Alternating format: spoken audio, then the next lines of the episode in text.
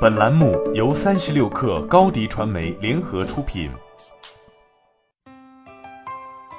本文来自《哈佛商业评论》。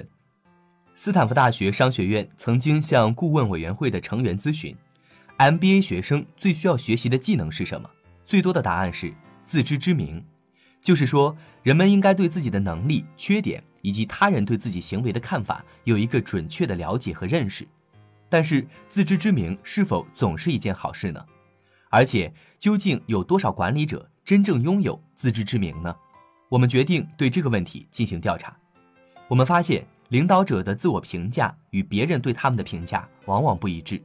那么，如果管理者无法准确地评价自己，我们理所当然要问下一个问题：管理者通常倾向于高估自己还是低估自己呢？原则上，高估和低估都可以定义为缺乏自知之明。然而，更重要的问题是，纠正这种偏差会使人成为更好的领导者吗？答案是不一定。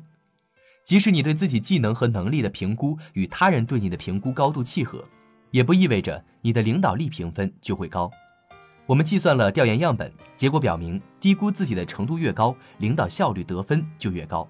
也就是说，越是低估自己的人，反而越会被认为是一个好领导。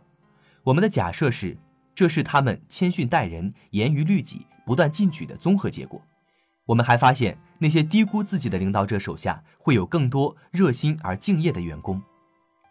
低估自己会有什么坏处吗？我们的数据无法回答这个问题，但是我们认为答案是有时候有可能。有些这样的领导者会花很多的精力向别人证明自己。另外，低估自己也可能会使得一些人不那么勇于承担更大的责任和更有挑战性的工作。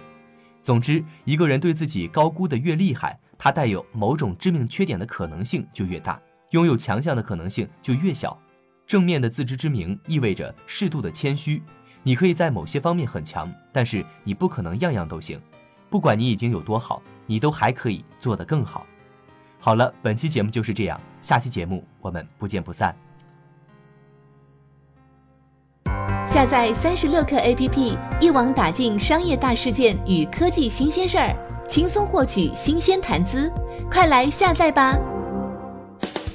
高迪传媒，我们制造影响力，用最专业的态度为企业提供视频、音频全流程解决方案。